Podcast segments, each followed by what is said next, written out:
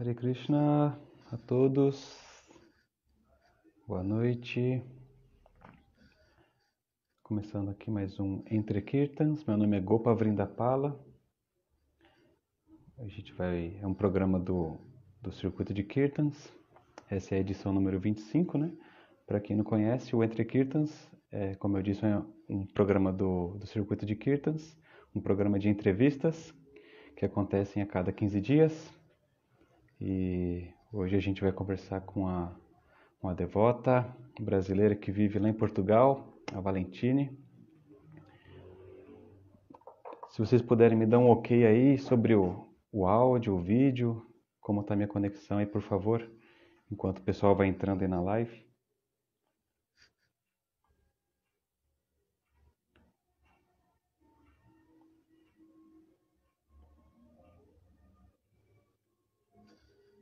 Tá ok tudo.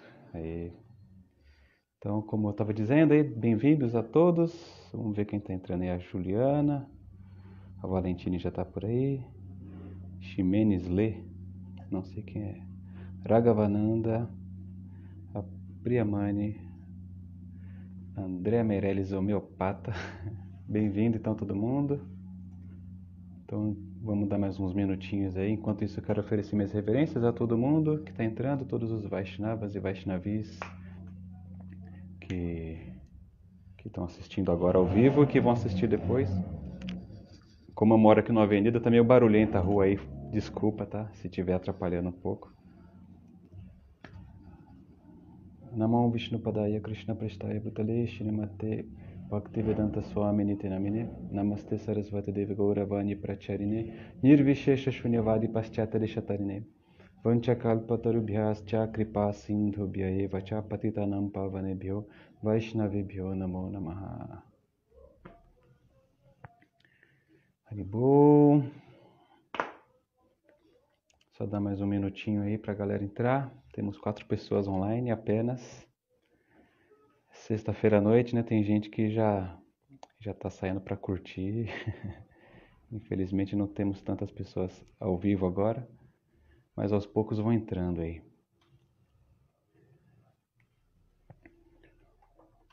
É como eu estava dizendo, é o Entre Kirtans número 25. E já para deixar um recadinho aí, nesse. Não, nesse não. Sem ser esse domingo, no sábado agora, o próximo, né? Dia 29 29 de maio, teremos o Kirtan 6 horas online pelo circuito de Kirtans. Vocês podem assistir pelo, pela nossa página do Facebook ou pelo nosso canal do YouTube. Ok? Então, dia 29 do 5, a partir das 14 horas. Então, eu já vou chamando a Valentine aqui, vamos bater um papo com ela. Valentine Belloni Lorena, terras lusitanas.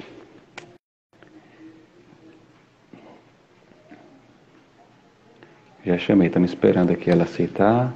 Aí tá vindo aí. Hare Krishna, tudo bem? Hare Krishna. Vou ajustar minha câmera aqui. Nossa. E aí, como é que... O Ah. enquadramento muda muito, tipo, da câmera e quando você coloca no Instagram. Tá muito perto agora. Eu vou colocar um pouco mais pra trás.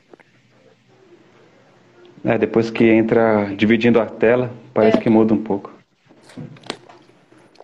E tá tudo bem por aí? Como tá a vida em Portugal? É. Meio loucura, né? Pandemia. Foi, assim, meio estranho, porque eu vim pra cá no meio de 2019. Então eu tive praticamente seis meses normal. Depois entrou a pandemia. 2020 foi meio estranho aqui.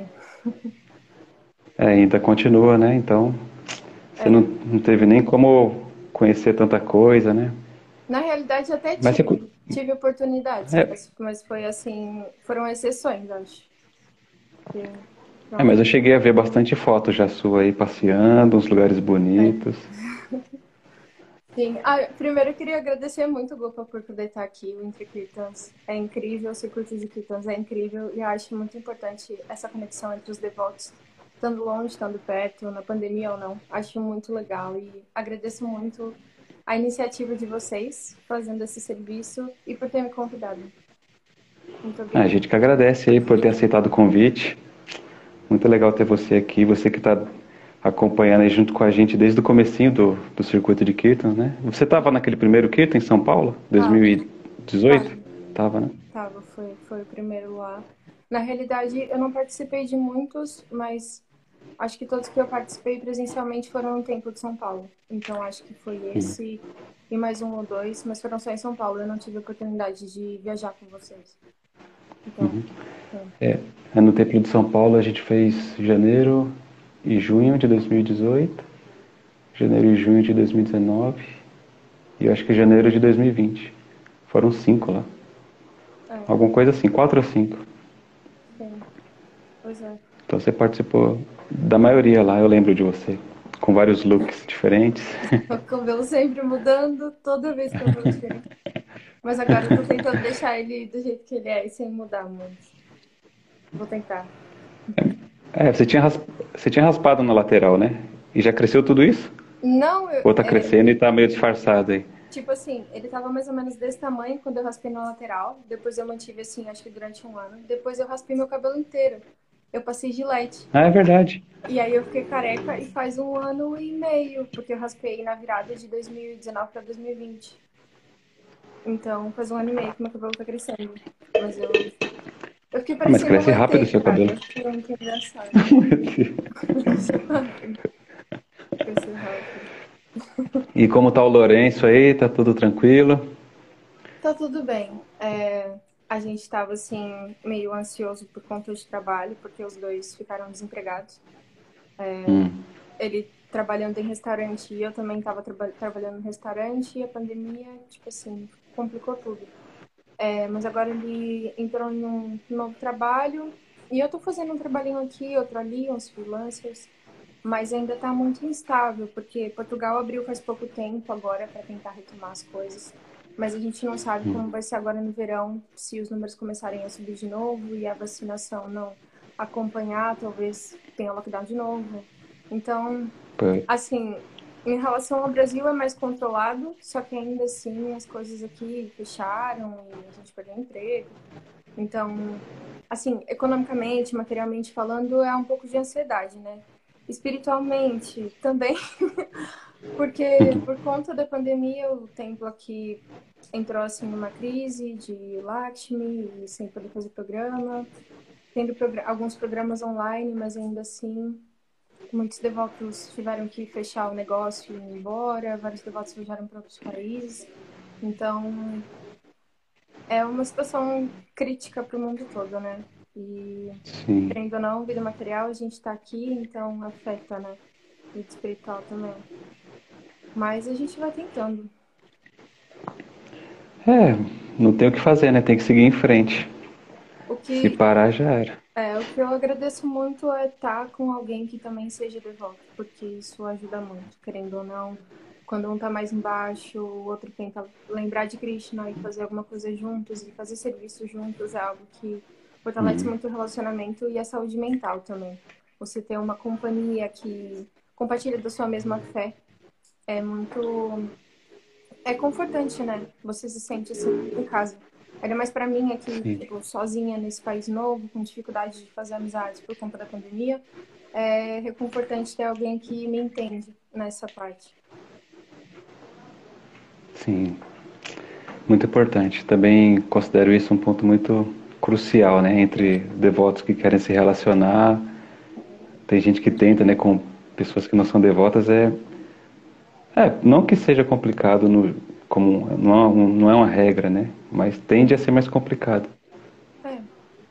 Mas enfim, vamos começar o nosso bate-papo aí. Queria que você já contasse dos primórdios, né? Do seu na consciência de Krishna. Eu sei que você veio junto com a, com a sua mãe por, por esse caminho. Eu queria que você contasse como foi esse contato do começo da consciência de Krishna, como foi a visita ao templo, etc. É meio complicada essa história, porque é meio bagunçado, mas eu vou tentar, é, tentar resumir, né? Assim, uhum. os meus pais, desde muito novos, os dois, separadamente, sempre foram muito, tipo, holísticos, de gostar de misticismo e magias e coisas assim. E eles se conheceram mais ou uhum. menos nessa fase e tinham essa, essa pira quando eram mais novos. Só que depois, meu pai e minha mãe, os dois ao mesmo tempo, foram firmando a fé deles cristã. E principalmente a minha mãe foi deixando esse lado mais místico, assim, de lado, e foi mesmo focando na igreja cristã. Só que meu pai, ele sempre ouviu mantras, desde sempre. Meu pai é músico, né? Então a conexão uhum. com a música em casa foi desde sempre. E ele ouvia muitas mantras. Seu pai é maestro, alguma coisa assim, né? Ele é maestro. Ele é maestro regente mesmo. Ele é cantor, é, regente, regente. cantor lírico, professor de canto, de milhares de instrumentos, enfim. Aí o, o meu ponto é, que eu queria dizer é assim, sempre teve esse contato com, com a cultura alternativa, vamos dizer. Mantras budistas, tibetanos, uh, mantras védicos. Eu ouvi Hare Krishna desde quando eu era criança, mas eu não sabia o que era. E, uhum. tipo assim, como teve sempre essa conexão com a arte, então eu ouvia e eu dançava, eu desenhava, ouvindo as músicas, eu tentava cantar junto, mesmo sem entender nada. E eu lembro de, às vezes, perguntar pro meu pai o que era aquilo que eles estavam cantando, aquele som diferente, aquela língua diferente. E às vezes ele me dizia umas coisas, mas eu não entendia nada porque era criança. Mas eu só gostava, assim, da sonoridade. Mas aí, enfim, uh, se passou a vida, os meus pais tiveram eu e meu irmão, e eles estavam na igreja cristã. E minha mãe se separou do meu pai. E por conta da separação também, eu meio que, tipo, anulei essa parte da minha vida e esqueci. Só que a gente estava indo na igreja, na igreja evangélica, e eu e minha mãe, principalmente, a gente já não estava mais ficando tão satisfeita em relação à nossa, à nossa fé, ao nosso relacionamento com Deus dentro da igreja. Tinham ali muitas lacunas e perguntas que a gente fazia que não eram respondidas. Então, as duas insatisfeitas, com a mesma satisfação, a gente decidiu sair. E a gente saiu, só que ainda tinha, assim, um vazio a preencher, porque a gente sabia que a gente queria ter uma conexão com Deus, mas não era daquela forma. Era uma coisa assim estranha. E, enfim, tá, a gente estava nessa fase, nesse cenário. E teve um dia que uma amiga minha me convidou para uma festa no Ibirapuera, que era o Role. E eu nunca tinha ouvido uhum. falar daquilo, não fazia ideia do que era. Só sabia que tinha um negócio de pó colorido e eu queria ir, assim, de doida. Uhum. E fui. Ô, Valentina, só, um, só um minutinho. Sim. Aqui a, a Priamani perguntou se tem gente que está tem é, pessoas que estão assistindo que tá se está travando ou não. Para mim está dando umas travadinhas, mas bem de leve, mas está tá fluindo assim. Não sei se alguém tem mais essa queixa aí. Mas vamos continuar, porque para mim está de boa, eu acho que de repente é a conexão dela. Okay. Então aí você foi pro, pro Rode lá no Ibirapuera. Fui pro Rode Você sabia que era só o pó colorido. É.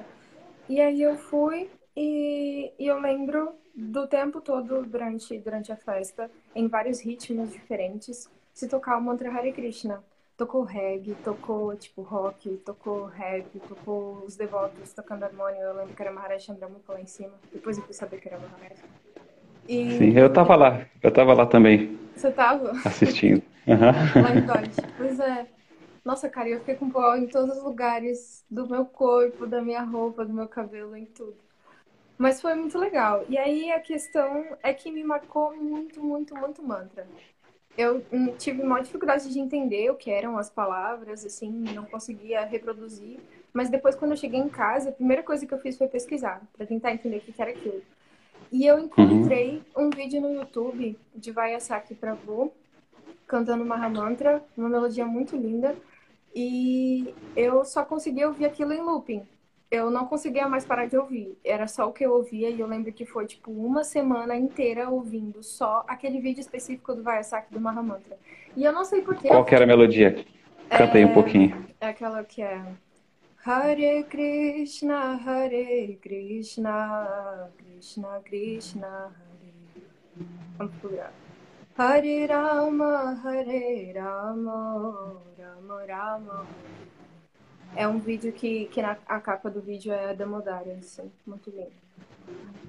E aí a cena era que eu ouvia o mantra meio que escondida da minha mãe e do meu irmão também. Como o meu irmão ainda ia na igreja, eu ficava assim meio acanhada e eu via escondida. Então quando eles chegavam perto de mim, eu tava ouvindo, eu desligava, sabe? Aí teve um dia, nessa mesma semana que eu tava ouvindo o mantra, é que a minha mãe, do nada, num domingo de manhã, bateu na minha porta e perguntou: Valentine, você quer ir num lugar diferente hoje? Aí eu falei: Quero. Ela falou: Então vamos no tempo Hare Krishna.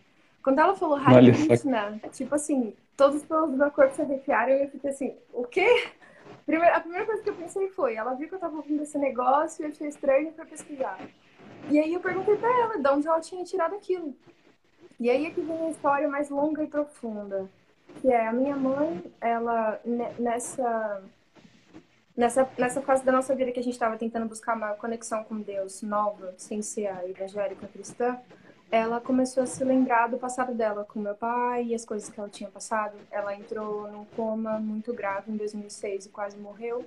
E no coma ela teve muitas experiências tipo, entre a vida e a morte. As pessoas, quando entram em coma, ficam num estado de meio que sair do corpo, né? Ficar assim, num... enfim. E ela teve, assim, muitas, muitas viagens e, e ela disse que teve uma experiência com Krishna e tal. E ela, nesse momento de busca da vida dela, ela lembrou de Krishna.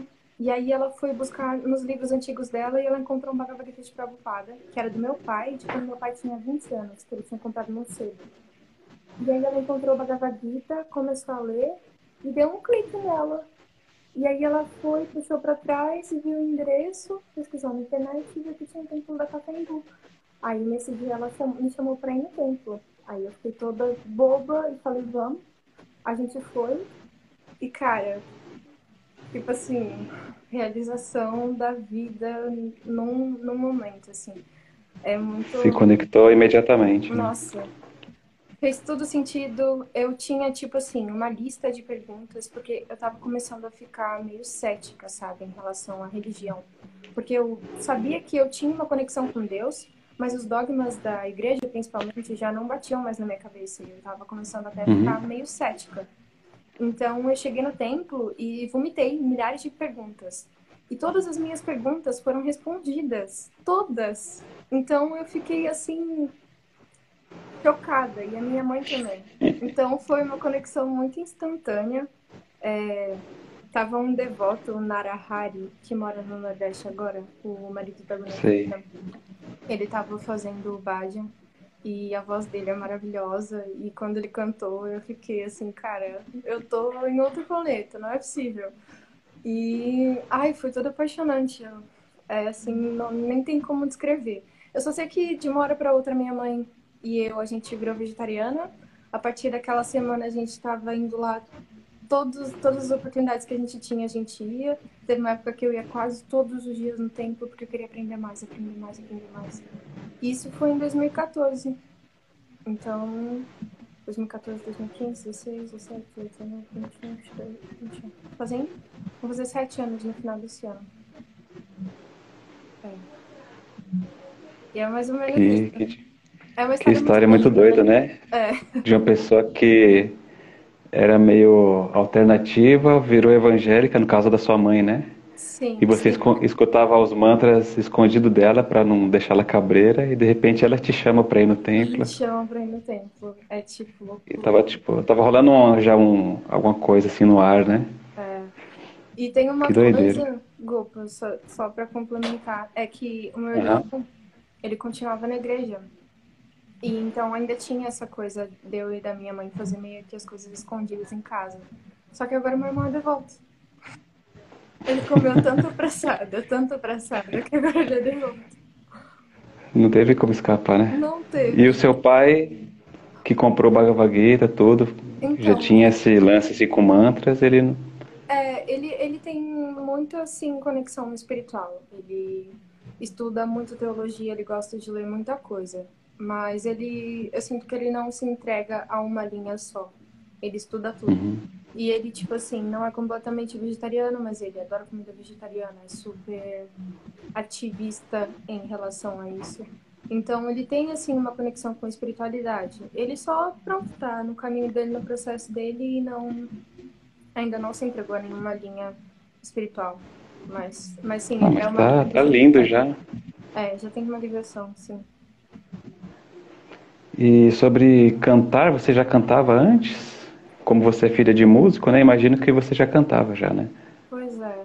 O meu pai, desde pequenininha, ele já me colocava para para ir para os trabalhos dele, eu sempre ia atrás. A primeira lembrança que eu tenho assim é dele levando eu e meu irmão para ir num casamento que ele ia cantar. E era um casamento numa igreja em São Paulo, que eu não sei onde é, mas eu acho que é tipo uma das maiores igrejas católicas de São Paulo, uma igreja muito linda. E, e eu lembro de ver as pessoas cantando no coral, assim, e eu ficar toda admirada.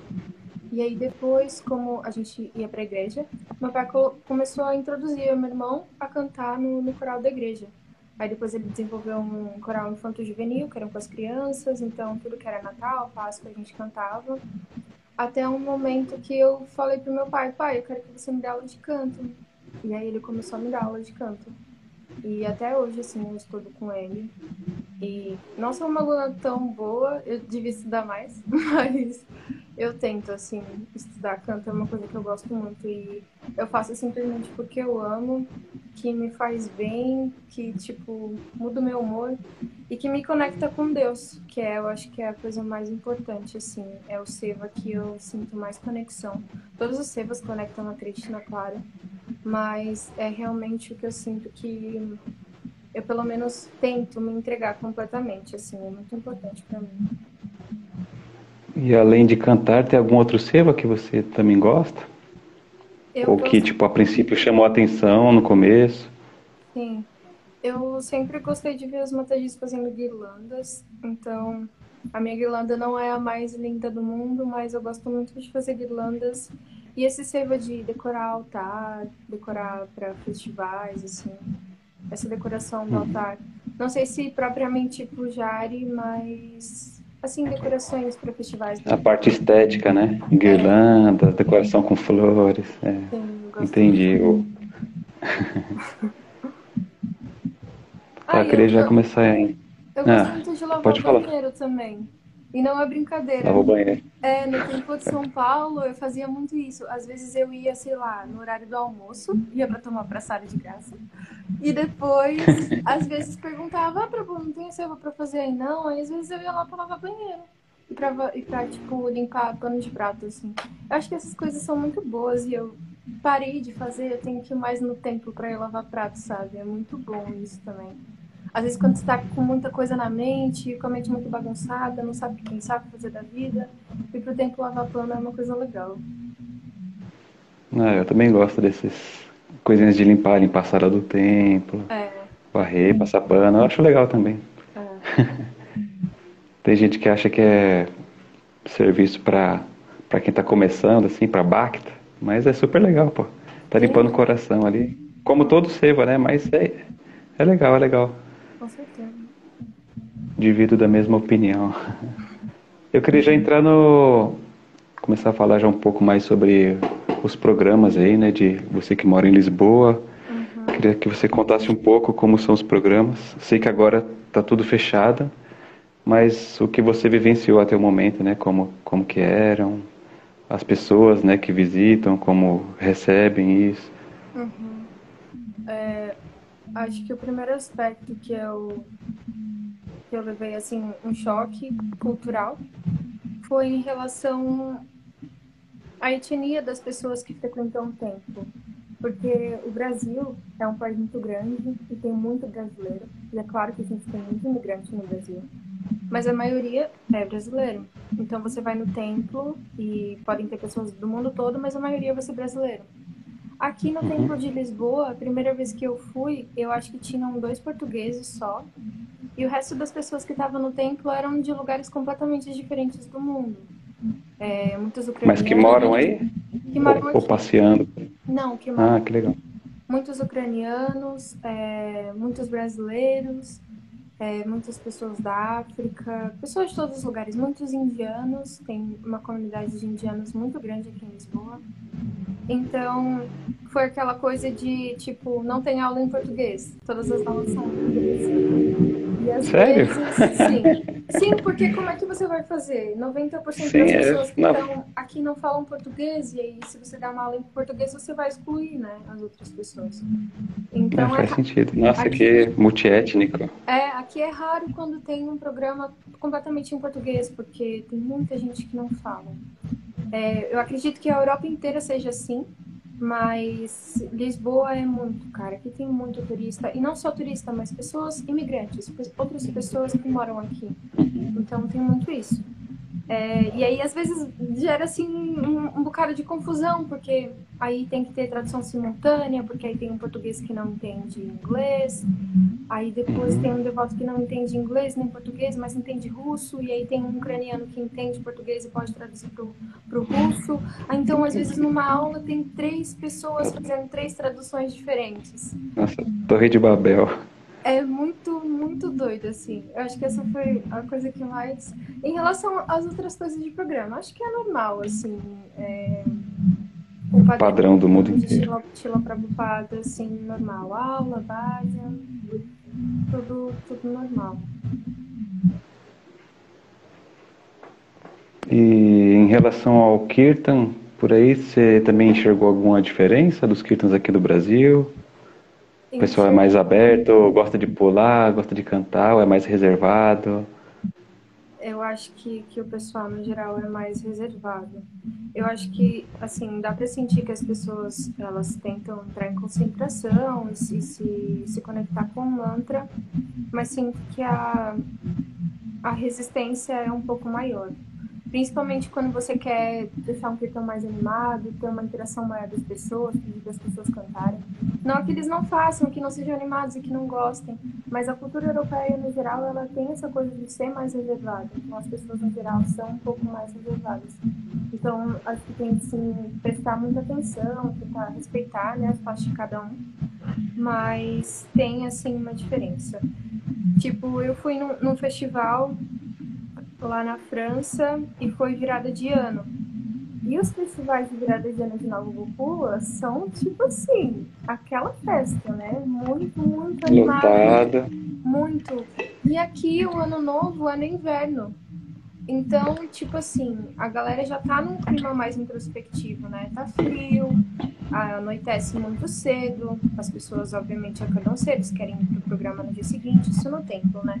Então, assim, a vibe foi completamente diferente. Esse ano novo de 2020 para 2021, que a gente passou no Vale Maia, foi mais, muito mais introspectivo do que eu imaginava. Eu já tava meio que me animando para um festival, assim, super fire. E na hora que tenha sido Cheio bom, foi ótimo, mas foi, assim, mais, sabe, mais introspectivo. E Poxa, tinha anotado a pergunta aqui, mas acho que eu apaguei e esqueci de fazer. Mas. Enfim, vou, vou passar para a próxima aqui. É no quesito, ainda nesse quesito de, de Kirtan. Tipo, aqui no Brasil a gente tem muito Kirtan que a gente incorpora muitos elementos né, culturais daqui, desde melodias de, de forró que transforma em Kirtan. Ou até instrumentos, né? Traz Rabeca, no caso do Kula, Xícara, que é aniversariante de hoje. Um abraço aí pro Kula. Eu acho que ele não está aqui online, mas tem gente que usa acordeon, vários outros instrumentos assim que não são tradicionais da Índia e incorporam no Kirtan. Aí também tem, tem aquela guitarra portuguesa, tem gente que, que traz uns instrumentos diferentes, tem melodias diferentes. Eu nunca vi usarem guitarra portuguesa, mas eu, eu vejo que os devotos eles, eles têm essa também. Teve uma vez que a gente estava fazendo assim uma noite de mantras e aí depois os devotos começaram a brincar com essa coisa das melodias. Eles começaram a cantar umas músicas portuguesas que eu não entendia nada de melodia, não conhecia, não sabia acompanhar. Mas eles, eles também brincam com isso, brincam bastante. A coisa que, assim, é porque aqui tem muito português. E tem, ó, tipo, tem muito brasileiro, tem muito brasileiro. Então, eu sinto que foi até meio difícil esse contato com os devotos portugueses. Porque tem muitos devotos portugueses, mas que moram, tipo, na África e em outros países da Europa. Então, aqui tem poucos devotos portugueses. Então, a maioria das vezes, meu contato com devotos brasileiros. É engraçado isso. Às vezes eu falo pro Lourenço assim, cara, eu não tenho saudade de casa aqui, porque eu vou inverno fora de casa e ouço meu sotaque. Então, é assim, tem poucos portugueses. Mas tem essa, essa dinâmica assim, cultural. Os devotos eles se encontram em parques, agora na pandemia que não está podendo fazer aglomeração em locais fechados, eles se encontram em parques, praças, tem muita praça e tal. E a gente leva, tipo, violão, quase ninguém leva harmônio. Na realidade, poucas pessoas tocam mesmo harmônio e mitanga. E levam violão, levam tecladinho, levam umas cartas, tal, e vão fazendo brincadeiras assim. É gostoso para dar música contraída e se conectar hum. com santos novos. É, acaba que eu imagino, né, como eu acho que Portugal consome muito mais coisa do Brasil, né, em questão de música, por exemplo, do que a gente consome de Portugal. Sim. Então, às vezes eles conhecem mais melodias, tipo de música brasileira e podem cantar nos kirtans e a gente não, não vai saber nenhuma de Portugal, né? Eu ainda conheço algumas coisas porque eu gosto Exato. de fado, mas não é um, um, um, um ritmo muito comum no Brasil, né? E você tem algumas, é alguma, alguns passatempos engraçados aí, não? De kirtans, assim? Uns passatempos de kirtan. Se não lembrar, você vai tentando pensar, a gente vai falando sobre outras coisas aí. Uhum. Eu acho uma coisa muito legal aqui é a relação com a comunidade indiana. Porque aqui, por exemplo, tem o templo hindu, que é o templo da comunidade hindu, e o templo Shamarada Krishna.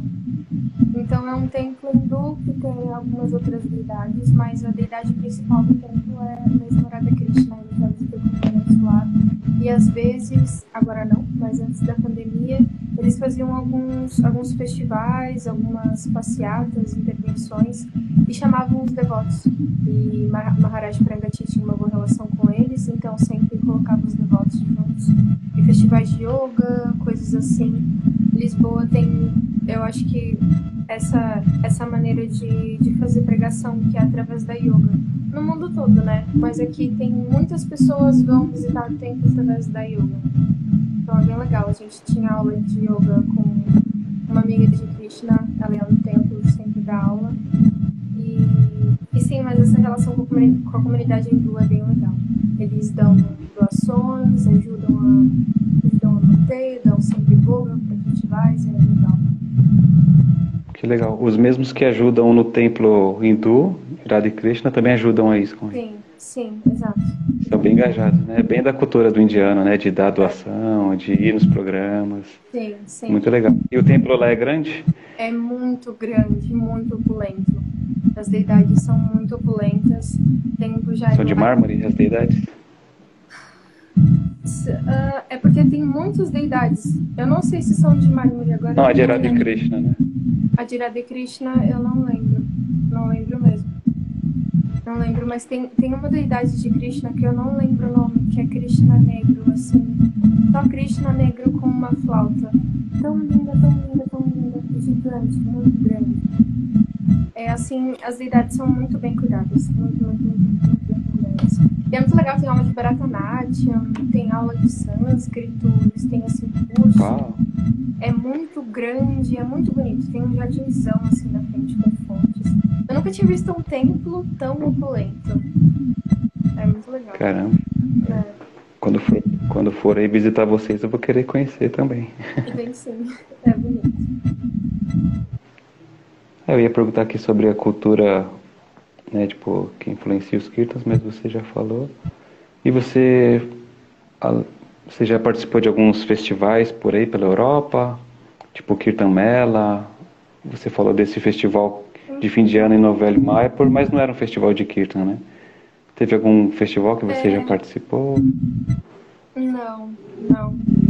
O único festival que eu participei, né, pronto, não foi festival, foi mesmo a virada do ano, mas os devotos eles organizaram um dia de Kirtan 12 horas, não foi Kirtan o dia inteiro, e eu cantei.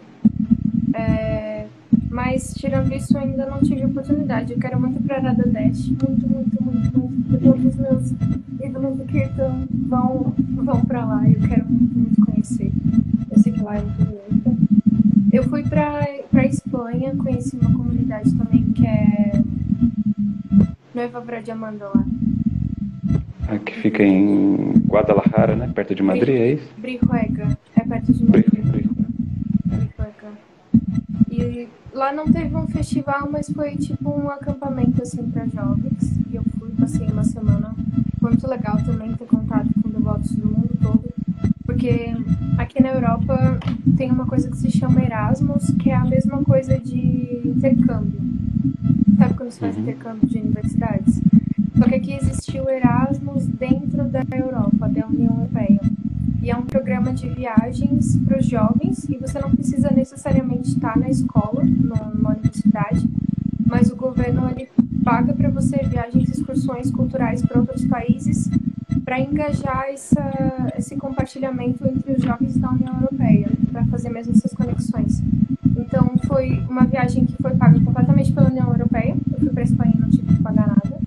E foram pessoas da Ucrânia, da Estônia, da Hungria, da, da Rússia, da Europa inteira, da Europa inteira, jovens. E, e foi muito legal, assim, ter essa conexão com pessoas da minha idade, de culturas completamente diferentes, mas compartilhavam a consciência de Krishna. Para mim foi muito importante mesmo, assim. Muito legal. E para participar desse programa de intercâmbio, você tem que ter o passaporte português, porque você é brasileira, mas você é casado com português, né? Ou qualquer pessoa que esteja morando aí pode. É, então, você precisa ter uma documentação, uma regularização para apresentar.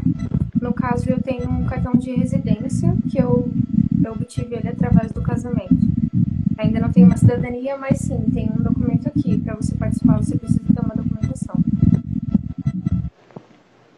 Uhum. E você tinha falado, né, de ir para Aradadesh, realmente deve ser um festival incrível, né? Eu acompanho algumas vezes aí. Mas quando tem algum brasileiro lá, tipo Takura, eu gosto de ver. Sim. Sempre tem uns feras, né? Tem o Amala Harinam, tem esses Jutagop, esses feras assim, mas eu prefiro ver os, o Takura, tipo os brasileiros, né? Representação brasileira no exterior. É, é muito legal. A Krishna Karya foi o do ano passado. Acho que foi. É, né? Foi ela, mas tinha mais alguns devotos com ela, né? É. A Cristina Karish Kamalati também foi. Eu quero muito ir. Nossa, eu vai ser assim. Só misericórdia, eu vou ficar tão feliz. É, espero que as coisas se normalizem logo aí para você poder participar. O ano passado eles fizeram online? Eu não lembro como foi. Ano passado foi online, foi cada um da sua casa. É, ano passado o Vaikunta não se animou de fazer o Kirtan Fest online. Podia ter feito, né? E é, você falou de ir para Aradadesh para ver os seus seus ídolos aí. Quem que são suas inspirações no Kirtan? Ah, são muitas. São muitos devotos maravilhosos. Uh, acho que em Começou lugar, com o Miyazaki, né? assim, né? Começou com Vayasaki, eu tenho uma grande admiração e essa melodia é assim guardada no meu coração. Eu, ah, é muito, é muito forte para mim, mas eu tenho assim muito, muita admiração pela Tita Gopi, muito mesmo. Acho ela muito, muito forte, muito devota de Krishna, maravilhosa. A voz dela é incrível, a conexão dela com Krishna é incrível, ela presta um seva muito lindo me inspira demais, assim, principalmente sendo mulher. Acho que é uma inspiração e é muito, muito, muito forte.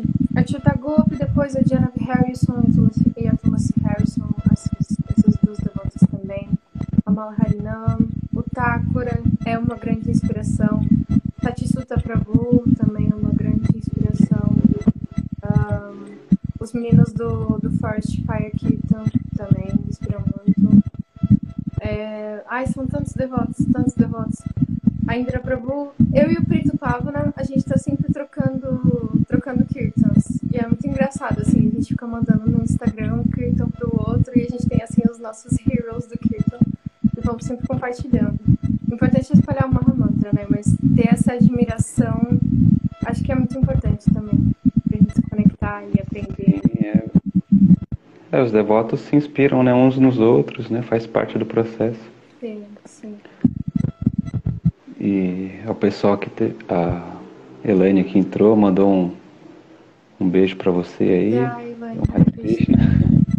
Se alguém estiver aí assistindo e quiser mandar alguma pergunta para ela, por favor, mande aí, tá?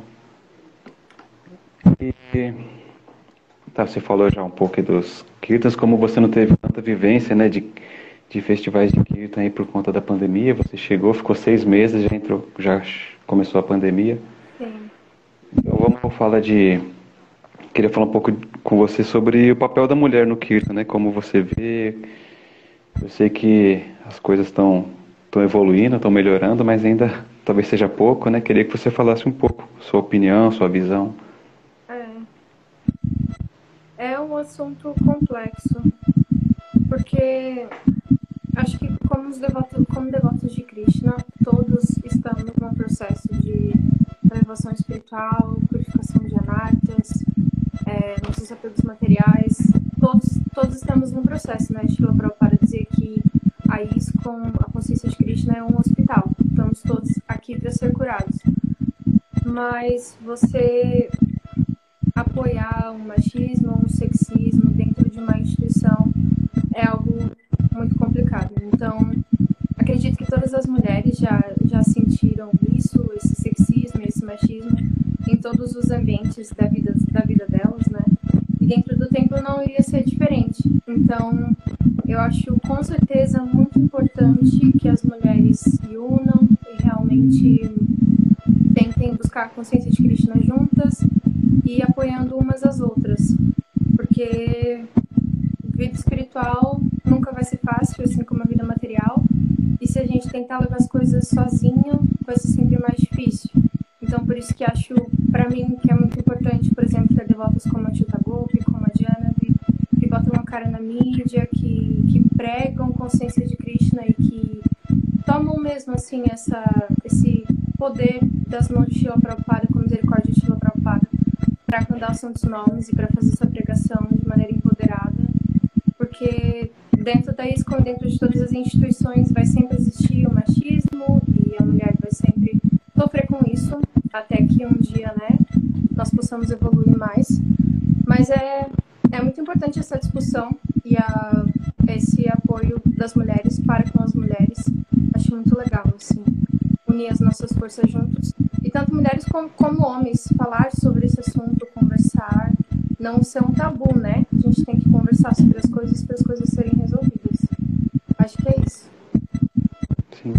E nesses seus sete anos de caminhada espiritual, né, dentro do movimento Hare Krishna, você vê que teve alguma evolução? Você sentia que, que antes era mais difícil as devotas chegarem a fazer kirtan e agora está mais aberto está meio que igual?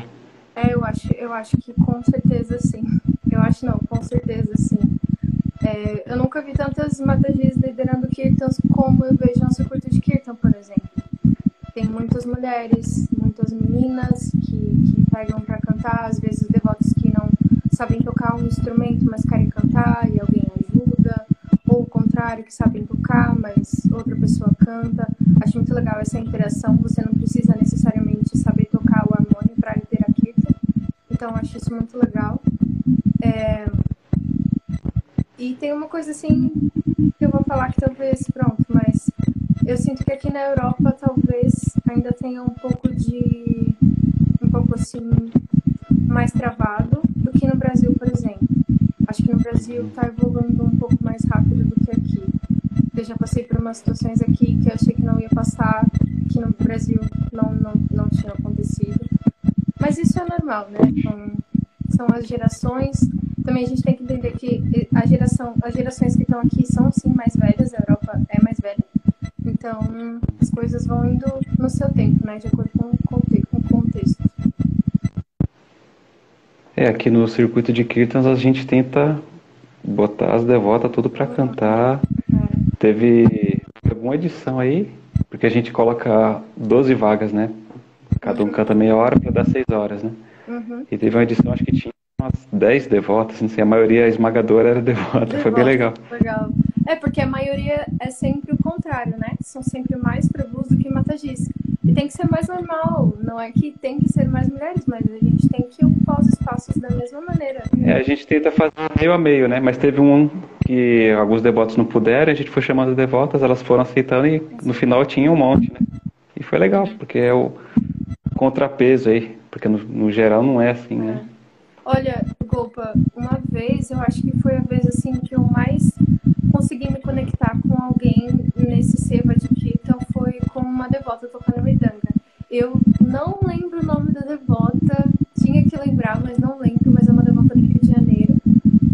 Foi num, numa vez no Templo de São Paulo. Ela foi, acho que ela estava vindo de Goura, e eu fui fazer o, o Bhajan e ela tocou Midanga pra mim. Foi assim, eu fiquei tão feliz, sabe? Porque é difícil a gente ver devotas tocando Midanga. E ter uma devota tocando Midanga foi, foi muito, muito, muito legal pra mim. Será que era. Como é que é o nome dela? Que é casada com o Gopala, eu acho o nome do devoto.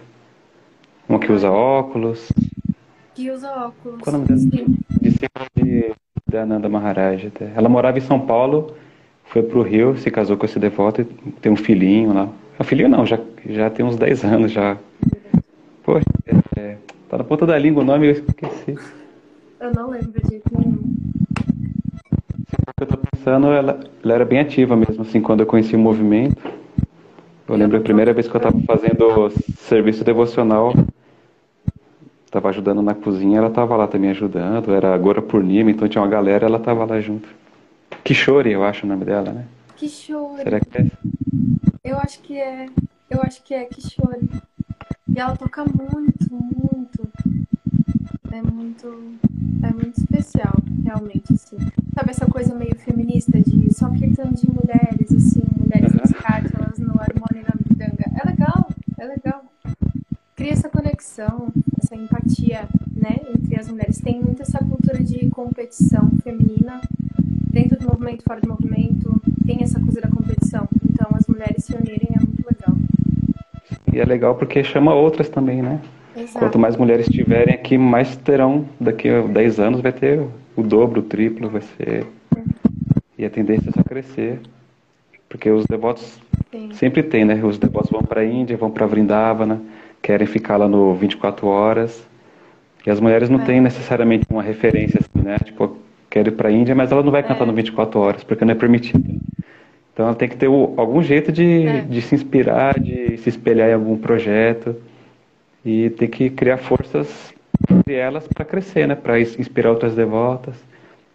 É importante Meu, isso. até assim, até pra tirar melodia, sabe? Porque eu, quando comecei a tentar aprender as melodias do harmônio e tal, eu tinha alguma dificuldade, porque tinha melodias que eu queria tocar, mas estavam na voz masculina, referência era de um devoto homem cantando, e aí eu não conseguia, me enrolava. E ter uma mulher cantando os santos nomes, se você ter essa referência pra aprender a cantar também, é muito importante mesmo na, na parte musical, né? É claro que o Mahamantra transcende tudo isso, mas é importante também se uma pessoa está querendo aprender um instrumento, ter uma referência musical feminina ajuda as mulheres. Sim. E acho que ninguém mandou pergunta, né? Acho que não. Hoje, não sei se hoje é um. Se é questão do horário, ou é porque sextou e a galera tá fazendo outra coisa. Acho Mas na real é que pouca gente se interessa por, por live, né? Hoje em dia, depois de mais de um ano de quarentena, as pessoas não aguentam mais live, né? A gente segue aqui fazendo Kirtan online porque é seva, porque tem que fazer, tem que continuar. Mas às vezes até a gente aqui que organiza também fica meio, ah, quando é que vai voltar os Kirtans presenciais? Não tô aguentando mais fazer isso É. online. Nossa, Parece que dá mais trabalho organizar o online do que o offline. Você viajar até um lugar, organizar lá, chamar a galera. pois É tipo mais trabalhoso, mas é muito mais prazeroso, né? É. É. Eu sinto muita falta, muita falta mesmo. É, ainda mais aí em Portugal, que eu imagino que não tenha tantos devotos assim, né? Que cantem, que toquem, né? Pra fazer kirtan, ainda deve ser mais difícil, né? Não sei, é a impressão que eu tenho que aí não tem tantos devotos assim que se engajam nesse serviço. Não, não, não tem. No- é, eu moro em Lisboa, né? No Porto, a gente tem uma, uma comunidade. É um templo mesmo, eu acho que é uma casa alugada para os devotos. Acho que não é comprada. E lá tem, assim, festivais, eu sei que eles estavam um pouco mais ativos em Lisboa, porque eles estavam com o Brahmachari morando um tempo, então ele estava conseguindo se dedicar mais a, ao espaço e à missão. Mas aqui em Lisboa ainda continuam muitas pessoas de passagem, sabe? Tem devotos portugueses que não moram aqui, então estão sempre de. Do nada aparece um, e vai embora, depois aparece outro. Portugal, assim, parece que é meio ponte, assim, da Europa. Muita gente passa por aqui, mas pouca gente fica. Então, tem uns momentos que tem muitos devotos, tem outros que não, que não tem, assim, muitos. Mas tem muito brasileiro. Tem sempre muito brasileiro em todo canto. Dá animada, né? Porque o povo português é, é tido como um povo sempre, sempre saudosista, né? Sempre preso no sentimento de saudade. É. Pelo menos o brasileiro já quebra isso. Sim com a energia, a Shakti brasileira. A Shakti Mas a gente já está já tá caminhando aí para os finalmente. Você quer deixar algum, algum recado aí, um, um alô para a galera do Brasil, que você já faz tempo que não vê? Não, ele já tá Quem manda um recado para sua mãe? Eu tava no Brasil faz ah, muito tempo. É verdade, é verdade. É que a gente que não se encontrou. É, com essa foi, coisa de pandemia também. Foi muito rápido, eu fui mais para visitar a minha família, foi muito rápido mesmo. Eu não consegui ver ninguém quase. Pra Navocula, passei uns dias. Mas eu tenho muita saudade do Brasil, muita, muita, muita saudade. Das pessoas, né? Eu gosto de Lisboa, é muito bonito. É mesmo muito bonito. Eu moro muito perto da praia, que pra mim é ótimo. Mas, assim, a saudade da família, dos amigos, desse calor humano, tenho muita saudade. Ai, queria mandar um beijo, um abraço para todos os devotos que estão aqui na live, que vão ver depois. Eu sinto muita falta de vocês, mas ainda bem que a gente pode se conectar online e continuar fazendo kirtan. E eu preciso praticar mais, porque eu já tô assim, ficando meio enferrujada, preciso me entusiasmar mais. E pretendo fazer uma visita mais, mais longa no Brasil quando as coisas melhorarem, no Kirtan Fest Vai conta, se tiver fecha eu vou, pelo amor de Deus. É, e é isso. Será que tem esse ano? É se terá esse é, ano por conta de, de vacina, não sei. Pô, mas seria tão legal, né? Voltar a ver os devotos, festivalzão de Kirtan, comer uma coxinha de jaca, ver as deidades. Coxinha de jaca, decamou. As deidades aqui são Jagannatha Baladeva Subhadra. E para mim foi muito legal porque são as deidades de São Paulo também, né? Então quando eu cheguei aqui rolou essa identificação de, de São Paulo e daqui. Jagannatha é muito misericordioso, tem todo lugar. É.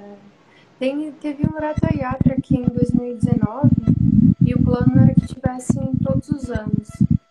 E era bem legal porque passava, passava na principal avenida daqui de Lisboa, perto do Terreiro do Passo, que é abaixo, é o centro aqui de Lisboa. E foi muito legal, assim, participar desse Teatro, ver todo mundo super chocado, assim. E no Brasil já é um choque, aqui para eles ainda é mais. Foi esse evento dessas fotos que eu já vi sua, assim, você tava com as trancinhas, assim, as meninas é. com os leques. Sim, acho que leque, é. acho que era um leque. Ah, tava bem bonito. Pelo menos pelas fotos ali tava bem bonito. É, foi uma devota russa que fez a organização. Como lá, lá na Rússia as devotas nos Harinamas fazem aquilo tudo muito bem ensaiado, cheio de frufrus e danças e coreografias e tal. Então essa devota foi bem legal. Ela organizou assim, passo de dança pra gente, a gente foi indo na frente dançando, abrindo os caminhos pra Jagannatha foi muito legal. Acho que realmente o que pega aqui na Europa é esse encontro de culturas, pelos países serem muito pequenos e estarem muito próximos. É muito legal. Do tempo todo você está ouvindo línguas novas que você nunca ouviu, vendo etnias, feições, raças diferentes que você nunca viu. E acho que no Brasil fica um pouco mais distante, porque é um país muito grande, acaba por ficar meio isolado no mundo. E aqui as coisas são mais próximas. É muito legal muita vontade de ir para a Europa justamente por isso, para visitar os países. Adoro história, geografia. Nossa, eu muito assim, então ter contato assim com essas culturas assim é uma coisa que me chama muita atenção. Ainda quero passar um tempinho aí. Então é isso. Se é você não tiver mais nenhum recado aí para galera, a gente vai encerrando por aqui. uma horinha de live. Tá no horário normal aí, padrão. Então é isso, então, minha querida Valentine. Manda um abraço pro Lourenço aí. Manda um abraço. Sa saudade dele, é argentino, argentino. de Portugal. Nossa, Essa cara. história foi muito engraçada. O Devolta dizer que a gente parece irmão. Eu que tenho esse cabelo, ele que não tem cabelo nenhum. Ele tem olho azul, que eu pareço irmã dele. E ele só falou que só achava que não era irmão porque ele era argentino, Ele era né? Ainda teve argentino. Essa Pô, história cara, foi. eu sou brasileira, não fala isso não. É engraçado. Mas é isso. Então tá. Bu. Muito obrigado por ter participado aí, por ter aceitado o convite. Obrigada. Muito eu. legal aí o bate-papo. E espero que da próxima vez a gente se veja pessoalmente aqui no Brasil, ou Sim. eu aí na Europa, Sim, que você já tenha participado de muitos eventos aí pra gente conversar sobre, sobre esses eventos. Olha, vai ter agora Balarama Purnima em Vale Maipo, na França. E lá é a única deidade de Balarama instalada por Prabhupada no Ocidente. É uma deidade muito especial. E o festival de Balarama lá é muito especial. Eu e Lourenço, a gente está tentando se programar para ir, que é agora no verão, em agosto. E ah, é, é muito legal, assim, porque Prabhupada não teve no Brasil. E aqui ele teve. Então, tipo, ir para Inglaterra também, ver templos, deidades instaladas por Prabhupada é muito legal. Lá em Velho Maipo tem um quarto de Shila Prabhupada com, com itens é, pessoais dele, assim, então é muito, muito misericordioso. É Poxa, muita Shakti. que demais. Ó, tem um Marco Túlio, tá mandando aí um, um salve aí, falou que não tá conseguindo assistir, Ah, eu porque tá trampando, mas, mas falou aí saudades aí de você. Valeu, Marco. Então é isso, só lembrando aí a galera que dia 29 desse mês, cai no sábado, né? Teremos o Kirtan 6 horas desse mês, né? A gente está mantendo aí todo mês, desde janeiro de 2018, um Kirtan. Antes era presencial, por conta da pandemia é só online. Mas a gente está aí firme e forte, uma vez por mês, fazendo Kirtan 6 horas. Então é dia 29, no sábado, dia 29, né? A partir das 14 horas. Então fiquem ligados aí nas redes sociais. Vai ter transmissão pelo Facebook e pelo YouTube também. Então quem puder se inscrever lá no canal do YouTube. A gente tem uns umas ideias de fazer uns vídeos. A gente tem um material, já até, até tem um material gravado aí que a gente está querendo disponibilizar. Tá meio travado, que depende de tradução, legendar, dá um trabalhinho, mas a gente vai soltar aí umas entrevistas. Olha, eu tenho uma observação a dizer sobre isso. Aqui na Europa eu sinto que existe uma organização em relação aos festivais, que todos os festivais que eles fazem, eles gravam vídeos e áudios dos kirtanias. E acho que a gente no Brasil precisava fazer mais isso. No circuito de kirtans já, já tem isso, não é? Mas no Kirtan Fest, por exemplo, acho muito importante assim para os devotos como comunidade e no geral espalhar os santos nomes através desses vídeos e gravações. Então acho que a gente tem que aprender com a galera daqui. E vocês já estão fazendo esse seva, né? De ter essas gravações que também é um seva muito importante para a gente poder ouvir e fazer parte dos festivais posteriormente, né? Sim, aí você já entra mais no assim de ter um- uma estrutura um pouco melhor, né? Nem todo mundo tem. Sim. Mas a gente está tentando cada vez, né, tá tentando conseguir doações. Uhum. Tem devoto que está tá doando já uma caixa de som pra gente. Esses dias ele falou que queria doar um microfone, uma caixa de som. Então a gente está tentando melhorar para ter registros mais legais, para fazer mais coisa para os devotos, né? Sim. Mas um dia a gente chega lá. Mas é importante mesmo, registrar tudo, em vídeo, áudio, que aí compartilha mais, mais pessoas são alcançadas. Uhum. É, vamos anotar aqui a sua reclamação aqui. Ai, não é reclamação! Não é reclamação. É, Não, eu, di- eu digo isso porque, por exemplo, eu tava lembrando que no festival que teve na França, foi um festival assim mais intimista entre, interno entre os devotos, mas ainda assim os devotos fizeram gravações, mesmo assim de recordação, sabe? Então eu acho legal. Ah, mesmo até assim, sei lá, depois de festivais, quando tá uma galera se juntando pra tocar, só pra brincar, eu acho legal ter essas recordações de, de tudo, sabe? sim, sim. Aí depois de uns anos você relembra daquele festival, né? Está começando a dar uma travada aqui. Não sei se é a minha conexão ou a sua. Travou para você? Acho que voltou agora. Ah, voltou. Tá. Ah, mas era isso. Vamos já fechar por aqui antes que alguém caia a transmissão. Tá bom. Então é isso. Muito obrigado por ter aceitado, por ter participado aqui. Obrigada. E a gente vai conversando aí. É isso. Hare Krishna. Valeu, então. Um abração. Hare Krishna.